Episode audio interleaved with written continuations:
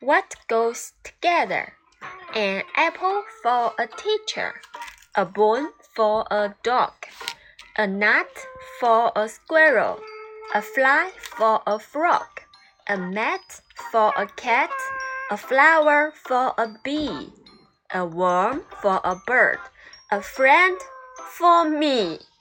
Sight word for F O R for F O R for.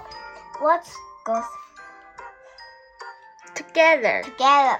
An apple for a teacher, a brain for a dog, a nut for a squirrel, a fly for a frog, a mat for a cat, a flower for a bee, a bird, a worm for a bird, a friend for me.